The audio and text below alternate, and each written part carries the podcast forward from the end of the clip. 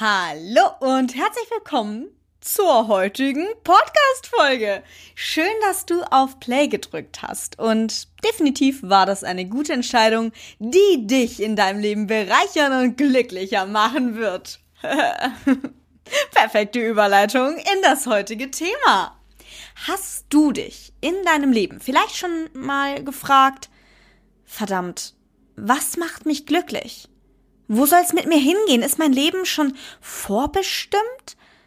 Macht mich diese Bestimmung überhaupt glücklich, wenn dem so ist? Und manchmal ist der Schluss dann ganz plump. Ich weiß eigentlich gar nicht, was ich will. Hast du deswegen auf Play gedrückt? Ja?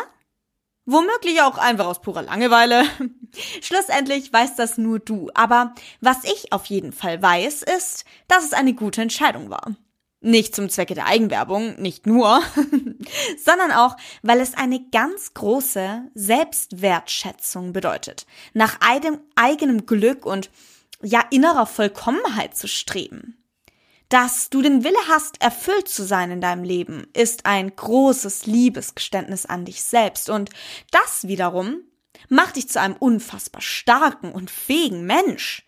Fähig, alles zu erreichen, was du möchtest, denn nur wenn du an dich glaubst, kannst du deine Pläne wirklich in die Tat umsetzen, Wirklichkeit werden lassen. Oh mein Gott. ich wurde direkt viel zu schnulzig. Leute, es tut mir leid. Aber ihr kennt mich. Ich neig irgendwie total zu diesen typischen Reden ans Volk. Diese Fragen hab ich mir jedenfalls. Und ja, nicht nur hab ich, sondern die stelle ich mir auch jetzt gerade. Deshalb begeben wir uns einfach gemeinsam auf die Suche nach dem Glück. Dem größten Schatz oder der erbärmlichen Illusion unserer Gesellschaft. Hey, ich bin Elena und du hast gerade Frischfleisch. Wenn du dich über Gott und die Welt auskotzen willst oder eine Antwort auf die unnötigsten Fragen suchst oder wenn du dich über wichtige Themen austauschen möchtest, dann bist du hier genau richtig. Wenn du außerdem Teil einer Folge sein möchtest und dich gerade etwas stark beschäftigt oder du eine Geschichte hast, welche du gerne teilen würdest, dann schick mir doch liebend gerne eine Mail an frischfleisch@web.de oder schreib mir per Instagram an kindofelena unterstrich. Ich freue mich schon auf deine Nachricht. Ja. Können wir wirklich glücklich sein? Das habe ich mich letztens bei meinem täglichen Spaziergang gefragt und ich kam zu keinem richtigen Schluss. Ich würde sagen, ich bin glücklich, aber definitiv noch nicht ganz zufrieden. Ich will noch viel mehr vom Leben. Aber ich weiß, dass ich aktuell keine 100% Akku mehr voll habe und das ärgert mich. Aber glücklich im Gesamten würde ich schon sagen. Aber tatsächlich echt nicht so easy. Deshalb fragen wir einfach mal Google, was Glück eigentlich bedeutet. Die plumpe Definition von Glück, was sich jedes Geschöpf von Herzen wünscht. Etwas, was Ergebnis des Zusammentreffens besonders günstiger Umstände ist. Besonders günstiger Zufall, günstige Fügung des Schicksals, sogenanntes großes, unverdientes oder unverschämtes Glück. So hat es zumindest Google definiert. Es gab auch noch weitere Google-Beispiele, um den Begriff für ganz Begriffsstutzige erläut zu erläutern. Das wären dann sein Glück versuchen, bedeutet etwas mit der Hoffnung auf Erfolg zu tun oder zu unternehmen. Sein Glück herausfordern. Eine riskante Sache Unternehmung wagen. Und zu guter Letzt auf gut Glück. Ohne die Gewissheit eines Erfolges aufs Geratewohl. Sorry, aber diese Google-Definition, die passt irgendwie nicht in meinen Kopf, weil Glück einfach etwas nicht so, ja, wie ich es genannt habe, das kann man nicht in eine plumpe Definition packen. Deswegen habe ich mal weitergeguckt, nicht wirklich viel weiter. Ich habe auf Wikipedia gesehen, dass es da eine echt schöne Definition gab. Die Definition gefällt mir deutlich besser, denn der äh, Begriff definiert sich hier folgendermaßen. Glück ist ein mehrdeutiger Begriff, der momentane oder auch anhaltende positive Empfindungen einschließt, die von stiller bis zu überschießender Art sein können. Glücklich kann man zudem eine Person nennen, der es anhaltend gut geht, weil ihr Leben viel von dem enthält, was sie als wichtig erachtet. Viel enthält von dem, was sie als wichtig erachtet. Schreibt mir mal an der Stelle doch gerne, was euch im Leben besonders wichtig ist. Gerne, wie gesagt, per Instagram kindofelena unterstrich oder an meine Mailadresse frischfleisch.web.de. Muchas gracias. Lasst uns nach dieser Begriffserklärung, die beinahe einem Aufsatz der 13. Klasse geglichen hat, mal ähm, so ein bisschen drüber spekulieren, was den typischen deutschen Bürger oder Bürgerin glücklich macht, beziehungsweise was der Person eben wichtig ist. Hierfür gehen wir über in mein nächstes Kapitel, nämlich überlegen wir erstmal, also überlege ich erstmal so, was ich überlege, was ich vermute, liebe Leute. Ich stelle euch jetzt mal hier so mein eigenes Ranking auf. Ganz oben auf der Liste wahrscheinlich Gesundheit, würde ich jetzt vermuten. An nächster Stelle schätze ich dann die Familie oder auch die Gesundheit der Familie gemeinsam auf Platz eins. Und der dritte beziehungsweise der Platz danach, hier wird's noch ein bisschen spannender, würde ich schätzen, tatsächlich finanzielle Absicherung. Erst nach der finanziellen Absicherung sehe ich tatsächlich die Freunde so in dem Ranking, wenn ich die Deutschen einschätzen müsste. Ich glaube, die deutsche Bevölkerung strebt im überdurchschnittlich starken Ausmaße nach finanzieller Stabilität vergleichsweise zur restlichen Weltbevölkerung. Aber kann man auch nachvollziehen und ist meiner Meinung nach auch zu großen Teilen positiv. Wir gehören zu einem wirtschaftlich auch sehr starken Land und unter anderem kommt das wohl durch diese deutsche Mentalität, wenn ihr versteht, was ich meine, diese Arbeiterinnenmentalität.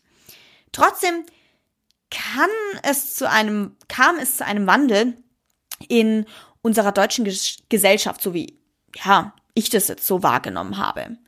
Nämlich erkenne ich einen Abgang unserer früheren und ja, auch noch fest in uns verankerten Mentalität. Was für einen Abgang meine ich? Ich finde, wir denken mehr und mehr um. Schauen wir vielleicht ein bisschen mehr über den Deckelrand hinaus? Ich, ich würde sagen, ja.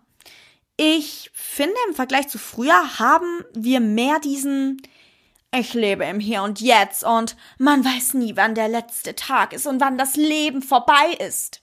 Vibe. Ich würde sagen, früher war es eher der Sparen, Planen, Vorsorgen Vibe.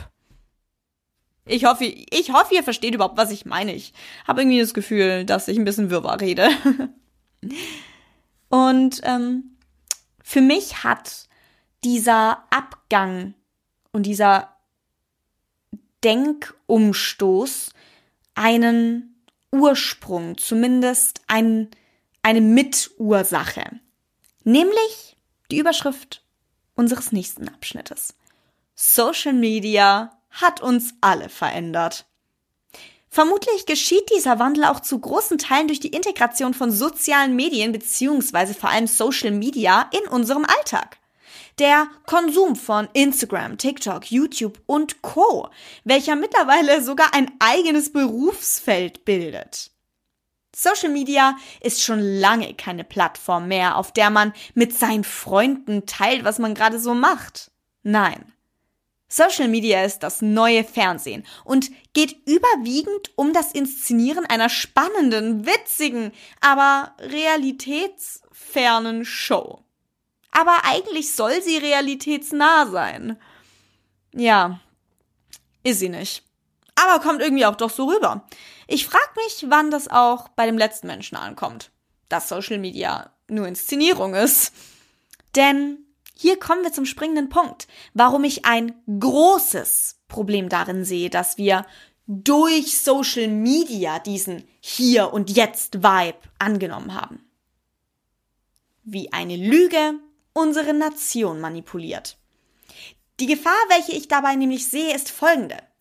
Social Media bildet alles, aber definitiv nicht die Normalität, geschweige denn Realität ab. Wie ich gerade schon erklärt habe, dieses Hier und Jetzt ist nämlich nichts anderes als ein Love-Movie, eine Romantisierung des Lebens, was so schlecht produziert ist, dass man meinen könnte, es sei echt. Nicht böse gemeint, aber hinter der Kamera steht halt meist nur eine Person und es ist halt meist die iPhone-Kamera. Ja, also, versteht ihr? So soll es ja auch ein bisschen sein, weil es dann doch noch dieses Gefühl von Du bist meine beste Freundin und ich lasse dich Teil meines Lebens sein, verkörpern soll. Dadurch, dass man eben auf Insta und so weiter gut Geld verdienen kann, weil man InfluencerInnen vertraut, ist genau dieser persönliche Charakter wieder so interessant für Firmen und Unternehmen. Und so schaukelt sich dieses System immer weiter hoch. Firmen wollen KundInnen. Influencer sind die perfekte Anlaufstelle für die KonsumentInnen, also KundInnen der Firmen. Außerdem sind InfluencerInnen flexibel, die perfekte Combo. Denn InfluencerInnen lieben ja auch das Influencerleben. So ist es ja nicht. Es ist ja ein, ein super cooler Job, mit dem dir die Möglichkeiten einfach offen stehen.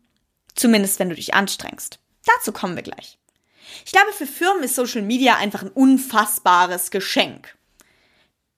Finanziell betrachtet.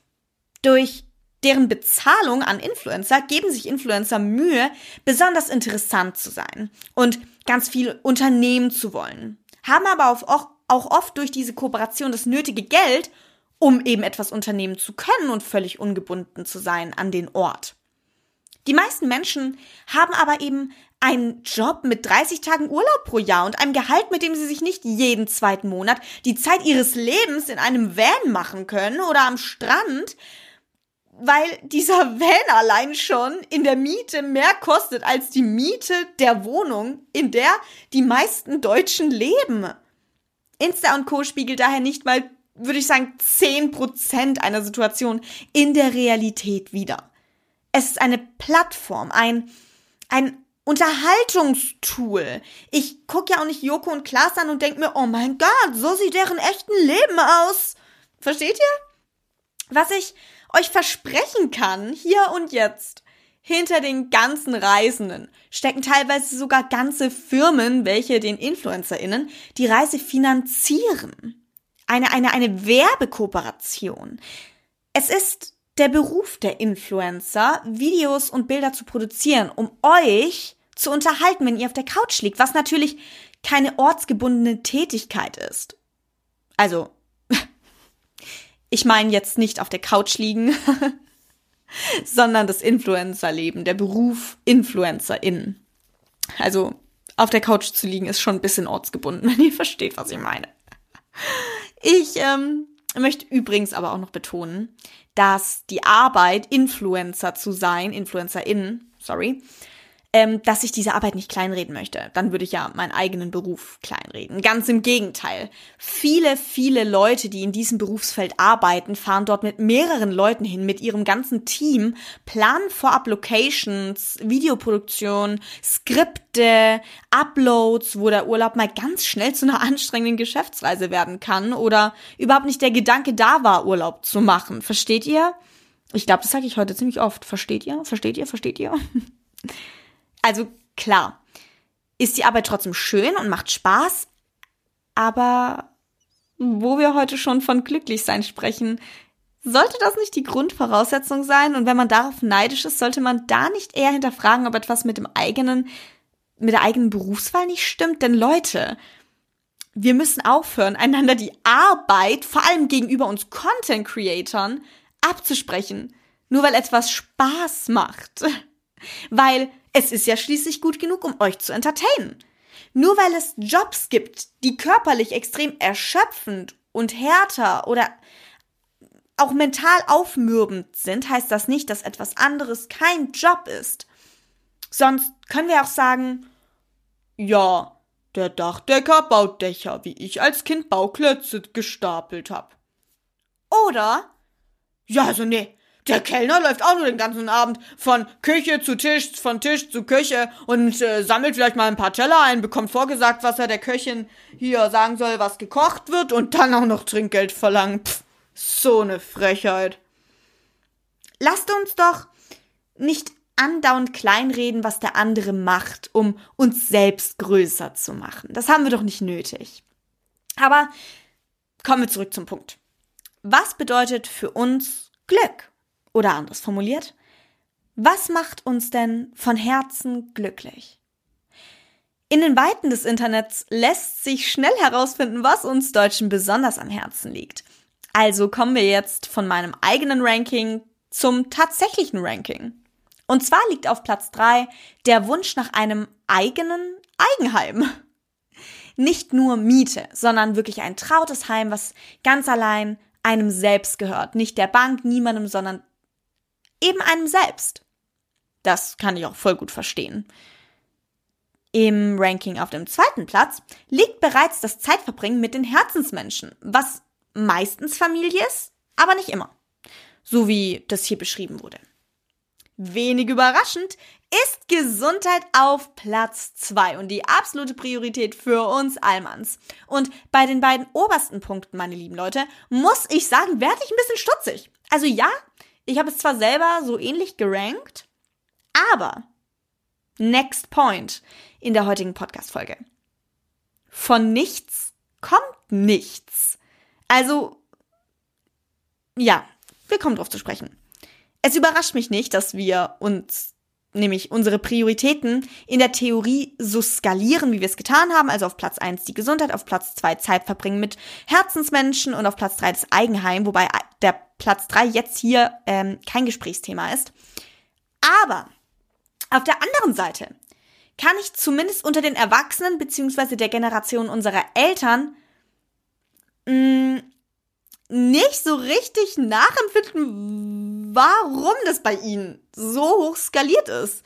Also, ich finde, dafür, dass sie es als so wichtig erachten, schenken sie dem Ganzen viel zu wenig Zeit und Raum im Alltag. Also, Gesundheit bekommst du de facto nicht durch tägliche Unzufriedenheit und Unruhe, durch das Aufregen über die Arbeit, den Chef oder anderweitigen Stress, zum Beispiel Termine mit dem Verein, beim Arzt oder Beratungen, Haushalt und so weiter. Trotzdem ist genau dieser Alltagsstress einfach ein täglicher Begleiter, vor allem in der Boomer-Generation. Tendenz sinkend, ich gebe es ja zu, jetzt so, wo es dann eher auf unser Alter zugeht, aber immer noch sehr stark vertreten. Also, was der Gesundheit auf jeden Fall zugute käme, wäre nämlich einfach ein bisschen entspannter zu sein und genau diesen beiden Prioritäten wirklich mal Priorität zu geben. Also, versteht ihr meinen Punkt? Also, sorry, ihr könnt mir doch nicht erzählen, dass die Deutschen gut darin sind, auf ihre Gesundheit zu achten und auf eine gute Work-Life-Balance. Also, jede zweite Person, die ich auf der Straße sehe, sieht mir nach Burnout aus, liebe Leute. ähm, und ganz abgesehen davon, äh, mal zur körperlichen Gesundheit. Also klar, das hängt auch mit, mit dem Stress zusammen, weil sich ja früher oder später mentale Gesundheit und körperliche Gesundheit an der Hand nehmen. Aber trotzdem leben, finde ich, immer weniger Menschen. Also ich finde auch, da ist die Tendenz sinkend wiederum. Wir sind zwar entspannter, aber immer mehr leben wir auch einen ungesunden Lifestyle und wünschen uns aber gleichzeitig als oberste Priorität ein gesundes Leben zu führen. Also, das ergibt einfach keinen Sinn. Wir leben einen immer ungesünderen Lifestyle, durch welchen sich eben auch viele gesundheitliche Folgen ergeben und wir die auch in Kauf nehmen und sogar einige Jahre, Lebensjahre einbüßen, weil wir früher sterben müssen. Immer mehr Menschen ernähren sich zunehmend von Fastfood, Fertigprodukten und Süßigkeiten sowie ungesunden Snacks. Mittlerweile ist über die Hälfte aller Deutschen übergewichtig und die viele davon und viele davon aufgrund einfach von ungesunder Ernährung und unausreichender Bewegung bzw. Sport im Alltag. Und bevor ich jetzt hier zu Bodyshaming beschuldigt werde, lasst uns bitte einmal sachlich bleiben und keine wissenschaftlichen Sachwerte leugnen. Das finde ich nämlich persönlich ein bisschen schade, wenn wir das machen würden. Ich meine, wir wollen hier hoffentlich nicht bestreiten, dass der übermäßige Konsum von Fastfood und so weiter ungesund für uns und nebenbei meist sehr hochkalorisch sind, oder? Und wir wollen ebenfalls nicht bestreiten, dass wenn man dem Körper dauerhaft mehr Energie zuführt, als er verbraucht, dass man dann zunimmt. Oder? Ich hoffe, wir sind uns hier alle einig. Ich möchte hier niemanden bloßstellen, ich lege nur Fakten nieder. Es gibt bestimmt auch Ausnahmen, medizinische Ausnahmen, aber es sind dann halt Ausnahmen. Übergewicht bringt nämlich einige Risiken mit sich, wie zum Beispiel Herz-Kreislauf-Erkrankungen, Diabetes Typ 2, Stoffwechselerkrankungen, außerdem Muskel- und Skeletterkrankungen, um nur ein paar zu nennen. Aber gut, hier soll es heute nicht um Fitness gehen, sondern um das Rezept des Glückes, wenn es das denn gibt. Mir war es nur wichtig zu betonen, dass Gesundheit nicht von allein und auch nicht durch das Einnehmen von irgendwelchen Pillen kommt. Die jungen Leute unterscheiden sich aber nicht nur in ihrem Essen- und Bewegungsverhalten stark von unseren älteren Ladies and Gentlemen. Ich merke in meinem Umfeld ebenfalls einen ziemlich starken Unterschied zwischen den Generationen. Beispielsweise bei der Einstellung zur Arbeit und dem Gehalt. Die Generation meiner Eltern spart schon gerne und kommt mit Lebenseinstellungen wie erst die Arbeit, dann das Vergnügen und man lebt nicht von der Hand in den Mund. Also, dass man eben sein Geld sparen soll, statt es direkt wieder auszugeben, sobald man es in die Hand bekommt. Versteht ihr? Also, vielleicht ist es auch ein schwäbischer Ausdruck, ich habe keine Ahnung. Hingegen, wir jungen Leute überlegen auch gerne zwei, dreimal, welchen Beruf wir ausüben und ja, sprechen tendenziell erstmal drüber, was uns glücklich machen würde wohin wir wollen und wechseln unsere Richtungen, die wir einschlagen, auch gerne mal oder mehrmals. Ich muss sagen, ich sehe auch teilweise eher das Ganze aus der Schwabensicht, wenn es um Geld geht. Für alle, die nicht wissen, was ich mit der Schwabenansicht meine, eben dieses, man lebt nicht von der Hand in den Mund äh, oder ja, wir Schwaben sind ja bekannt dafür, dass wir recht sparsam sind und ungern viel Geld ausgeben. Stattdessen sparen wir sehr gerne und auch gerne mal zu viel und auch sehr, sehr gerne viel zu lange. Auch gerne mal über unseren Tod hinaus. Übertrieben, gesagt natürlich. Wobei, eigentlich nicht übertrieben. Wir sparen teilweise wirklich. Und dann ist das Leben auf einmal. Ja, egal. Man weiß eben nie, ob mal spontan was oder sogar wie viele Dinge auf einmal kaputt gehen oder man spontan einfach Geld ausgeben will für einen spontanen Urlaub oder vielleicht auch Geld ausgeben muss, weil man irgendwie ähm, auf was weiß ich angewiesen ist. Es, es gibt Möglichkeiten, es gibt ja immer Notfälle. Ein kleines Puffer an Geld zu haben und trotz überraschend hohe Ausgaben, keine Geldsorgen zu haben, ist mir persönlich einfach wichtig. Und meiner Meinung nach auch eine klügere Umgangsweise mit Finanzen. Dabei bleibe ich auch und dafür spare ich auch gerne ein bisschen. Anyways. Durch das Mitansehen von modernen Arbeitsmodellen, der Möglichkeit, sich selbst zu verwirklichen und ja, in diesem sogenannten Hamsterrad oder wie man das nennen darf, wenn man für 30 Tage Freiheit im Jahr rumkommandiert und nicht so nice bezahlt wird, nennt, zu entkommen, wenn man das so sieht, dann ist es ja logisch, dass auch die Deutschen das für sich wollen, diese moderneren Arbeitsmodelle, die Selbstverwirklichung. Selbstverwirklichung, aber auch Flexibilität und die Selbstbestimmung bekommen einen immer höheren Stellenwert hier bei uns. Früher hat man einen Job ausgeübt, um sich eine Existenz aufbauen zu können. Und heute hat man eine Existenz, Existenz, zu welcher der Job ergänzend hinzukommt und passen sollte wenn man zumindest privilegiert genug ist, möchte ich dazu sagen. Nicht jeder genießt dieses Privileg. Privileg. Lass uns aber mal den Globus drehen und in andere Länder reinschauen mit anderen Sitten, anderen Lebenseinstellungen. Geht's denen besser oder doch eher schlechter als uns hier? Hm. Wie wär's mit China? Halte ich für eine gute Idee. China ist anders. China hat wohl eine der härtesten Arbeitsmoralen weltweit. Die sogenannte 996-Methode bedeutet, dass die ChinesInnen von 9 Uhr morgens bis 9 Uhr abends und sechs von sieben Tagen die Woche arbeiten. Also 9 bis 9, sechs Tage die Woche, 996-Methode. Wahrscheinlich 996. Der Ausgangspunkt ist hier nämlich grundlegend ein anderer. Anders als in Deutschland bleibt hier das Allgemeinwohl, besser gesagt, der Gemeinschaftssinn wichtiger als der Individualismus. Selbstverwirklichung wird hier eher klein geschrieben und die Arbeitenden sind oft sehr viel Stress ausgesetzt.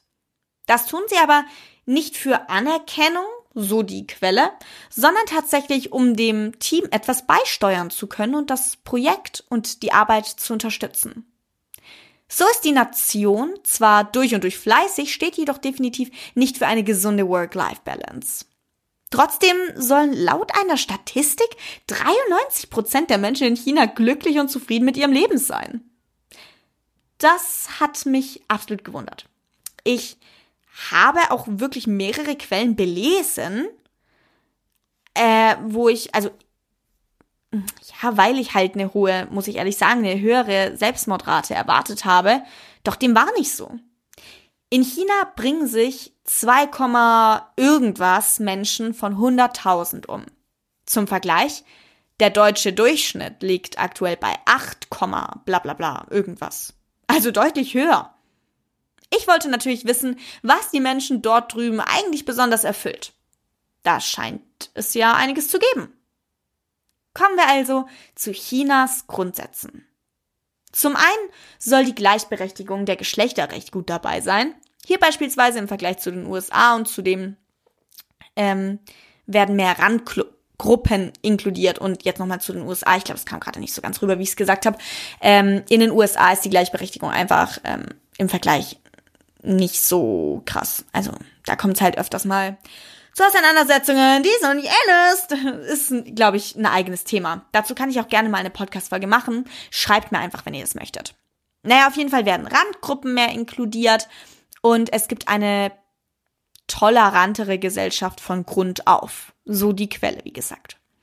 Das kommt nicht nur von irgendwoher, sondern von den strengen Wertvorstellungen, welche ebenfalls regelmäßig staatlich kontrolliert werden. Die Menschen in strengeren Gegenden sind angeblich sogar glücklicher als in weniger strengen Bereichen der Städte. Auf dem Land ist alles, wie zu erwarten, eher konservativ und die Menschen sind nicht so glücklich. Ich muss ehrlich sagen, ich könnte mir auch vorstellen, dass viele Menschen in China sagen, sie seien glücklich, da das Land mit der Regierungsform der demokratischen Diktatur, kurz gesagt, bedeutet dies das Gegenteil der Demokratie, wie wir sie äh, von Deutschland kennen, vielleicht auch einfach ein bisschen eingeschüchtert sind. Demokratische Rechte wurden hier abgeschafft und aus dem Grund ist es dort eine ganz andere Sache, etwas einfach frei raus zu sagen. Da, also klar, ergibt ja Sinn, oder? Bitte korrigiert mich, wenn ich falsch informiert bin über Regierungsform etc., aber ich gebe nur das wieder, was ich in meiner Recherche aus mehreren Quellen finde. In einem Bericht von Merkur aus dem Jahr 2021 habe ich erlesen, dass keine Meinungsfreiheit in China besteht. Ich könnte mir deshalb auch vorstellen, dass daher auch viele Menschen bei Umfragen das sagen, was von ihnen erwartet wird, beziehungsweise eben das sagen, was ihnen keine Probleme oder Nachteile bereitet.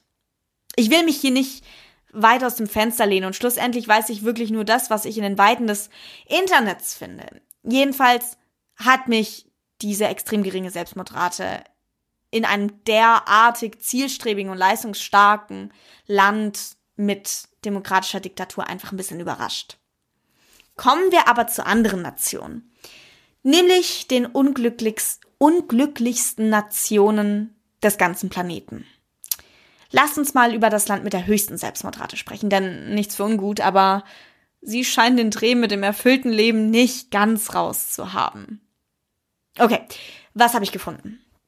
Wie es aussieht, ist das ähm, gefährdetste Land, von Selbstmorden gefährdet meine ich, Russland. Aber auch Südafrika mit Raten von 23,5 beziehungsweise 21,6 SelbstmörderInnen pro 100.000 Einwohnern. Das glücklichste Land wiederum soll Finnland sein. Und das dieses Jahr sogar schon zum sechsten Mal in Folge. Verrückt ein skandinavisches Land, das hätte ich niemals gedacht. Ich meine, ich mein, der Vitamin D-Mangel, über den brauchen wir dort gar nicht sprechen. Ich hätte deshalb eher die Italiener oder so vermutet. Ich weiß nicht, was hättet ihr denn vermutet? Finnlands Geheimrezept für Glück und Erfüllung wird hier ebenfalls verraten. Die Verbindung zur Natur soll für das Glücksgefühl Gefühl sorgen können. Und das kann ich mir wirklich vorstellen. Jedes Mal, wenn ich gestresst, traurig, wütend oder einfach nachdenklich bin, schnappe ich mir meine Schuhe und gehe raus in die Natur. Ich schnappe mir die Schuhe übrigens nicht nur, sondern ich ziehe sie tatsächlich auch an. ich bin so witzig. Mich beruhigt es einfach ungemein in der Natur zu sein. Vielleicht sollte ich meinen nächsten Urlaub auch einfach mal in Finnland verbringen. Hätte irgendwie schon Bock. Hm. Ja, könnte man sich überlegen. Naja, bei uns in Deutschland geben lediglich 20 Prozent an, so richtig zufrieden mit ihrem Leben zu sein und 12 Prozent gaben an, nicht zufrieden zu sein. Ich frage mich, wo die restlichen, ich glaube, es sind 78 Prozent geblieben sind. 68 Prozent, ja, 68 Prozent. Angeblich sei der Durchschnitt aber soweit konstant geblieben. Also die Leute waren früher genauso glücklich oder unglücklich, wie man es nimmt, wie die letzten äh, Jahre auch. Ich muss sagen, für mich macht Deutschland auch einen recht konstanten und unzufriedenen, zufriedenen, wie auch immer Eindruck. Wir beschweren uns viel, aber die Leute, die sich viel beschweren, die sind dann doch auch unterbewusst zufriedener, als sie zugeben. Ich für meinen Teil bin sehr, sehr glücklich und dankbar, hier leben zu dürfen. Allein schon durch unser Gesundheitssystem, was hier wirklich sehr gut ausgebaut ist. Aber sehen wir einmal von mir ab. 20 Prozent der Deutschen sind nur so richtig zufrieden? Dann haben wir wohl auch nicht so das Geheimrezept der Erfüllung enthüllt. Oder? Nee. Noch nicht. Deswegen kommen wir jetzt einfach mal zum Punkt, was ist denn nun die Zutat für ein vollkommenes Leben? Ob China oder Deutschland oder ganz andere Teile der Welt, überall gibt es Menschen, die über sich sagen können, dass sie mit sich und alles in ihrem Leben glücklich sind oder zumindest dem meisten in ihrem Leben. Man kann also vollkommen sein, oder? Was ist das Geheimnis dieser Glückspilze? Tja, die Frage mit der du dieses Geheimnis enthüllen kannst, die gibt es. Die Frage ist aber nicht die Lösung, die du abschreiben kannst. Nein, nein. Dann geht die Reise erst so richtig los. Diese lautet, hört gut hin, was ist dein persönliches Glück? Klingt lame? Ist es aber ganz und gar nicht. Als Kinder machen wir einfach, worauf wir Lust haben, wonach wir uns fühlen und alles andere lassen wir einfach sein. Wir haben gewisse Berufswünsche, die wir aber ja, schnell beiseite legen, wenn wir in ein Alter kommen, in dem der Ernst des Lebens dann auf uns wartet. Huch? Fällt dir gerade nichts auf? Du bist gerade voll drauf reingefallen. Denn hier, genau hier, ist dein Haken im Kopf. Der Grund, warum du dieses tiefe Gefühl der Unzufriedenheit in dir verspürst oder zumindest eine Lücke in welche noch ein bisschen mehr Zufriedenheit passen würde. Oder zumindest die Gewissheit, noch nicht ganz happy zu sein. Deine Ziele, was du willst, anstrebst, bewunderst, all das ist nicht unrealistisch. Diese Dinge sind erst unrealistisch, wenn du es unrealistisch und unmöglich machst, indem du es aufgibst aufgibst und auf die breite Masse hörst, die damals als Kind ebenfalls von ihren Zielen und Wünschen und hohen Erwartungen in ihrem Leben abgekommen sind, durch wiederum genau dieselben Opfer, die noch ein bisschen älter sind, eines niemals endenden Kreislaufs, eines, eines, eines Teufelskreis. So ist das leider und deshalb schaffen es auch nur die wenigsten.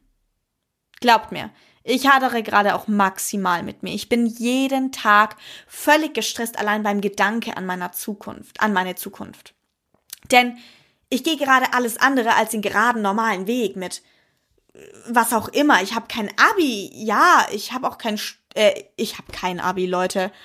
Also wirklich, ich habe Abi, aber ich habe eben kein Studium und keine Ausbildung, was mich eben beunruhigt. Und ich bin auf Social Media unterwegs. Eine sich ständig ändernde Plattform. Hell? Wer da nicht ab und zu mal Bedenken um die Zukunft hat, der, der hat wirklich den niedrigsten Ruhepuls, den man haben kann, den lässt selbst der Tod des Haustiers eiskalt. Die Emotionen, die existieren nicht. Für mich bedeutet Glück, einfach meine Ziele zu erreichen. Deswegen lasse ich auch nicht los. Egal wie viel Angst ich habe. Angst ist sowieso glaube ich, der größte Feind des Menschen. Das ist aber auch nicht immer so und für mich gibt es definitiv verschiedene Glücke, wenn man das so sagen kann. Vor allem finde ich eines. Man hat sein Glück selbst in der Hand. Niemand anderes. Es gibt Menschen, die mein Leben bereichern und auf jeden Fall Teil von meinem Glücklichsein sind und mit dafür, ja, mein Leben bereichern eben, aber sie sind nicht die Verantwortlichen für mein Glück. Denn ich suche mir das aus. Ich suche mir alles in meinem Leben aus. Auch wenn ich das gar nicht bewusst mache, man sucht sich alles im Leben aus. Ich finde es aber auch absolut fein, mal nicht glücklich zu sein. Man muss nicht immer auf Zwang alles positiv sehen oder schönreden. Nein. Manchmal läuft es beschissen und das Leben ist keine Konstante. Das Leben ist keine Produktionsmaschine für, was weiß ich, die Zeitung, die immer perfekt druckt. Und selbst da läuft die Tinte ab und zu mal aus. Gott, ist das ein schlechter Vergleich. Ihr versteht, glaube ich, meinen Punkt. Es geht immer wieder auf und ab. Auf und ab. Und immer wieder auf, auf, auf, egal wie tief man manchmal fällt. Aber weg von mir. Hin zu dir. Nimm dir mal einen Block. Ja, los. Nimm dir einen Block. Ich warte auf dich. Ich meine es ernst. Ich, schaut mal, ich nehme mir sogar selber was. Ich mache das jetzt mit euch mit. Also drückt auch gerne mal kurz auf Stopp, wenn ihr einen Block holen wollt.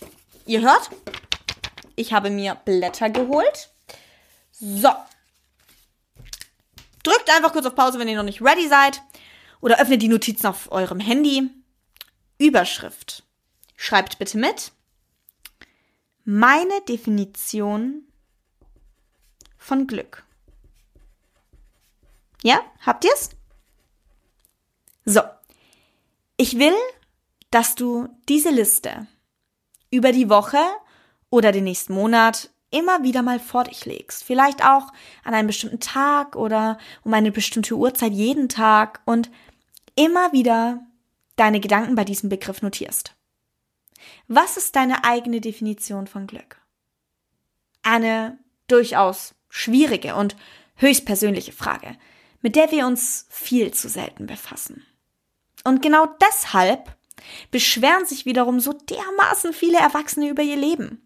Sie befassen sich nämlich nur damit, was für sie Unzufriedenheit bedeutet, was sie unzufrieden macht, worüber sie sich aufregen, statt den Kern, die Essenz des Lebens einmal zu erforschen.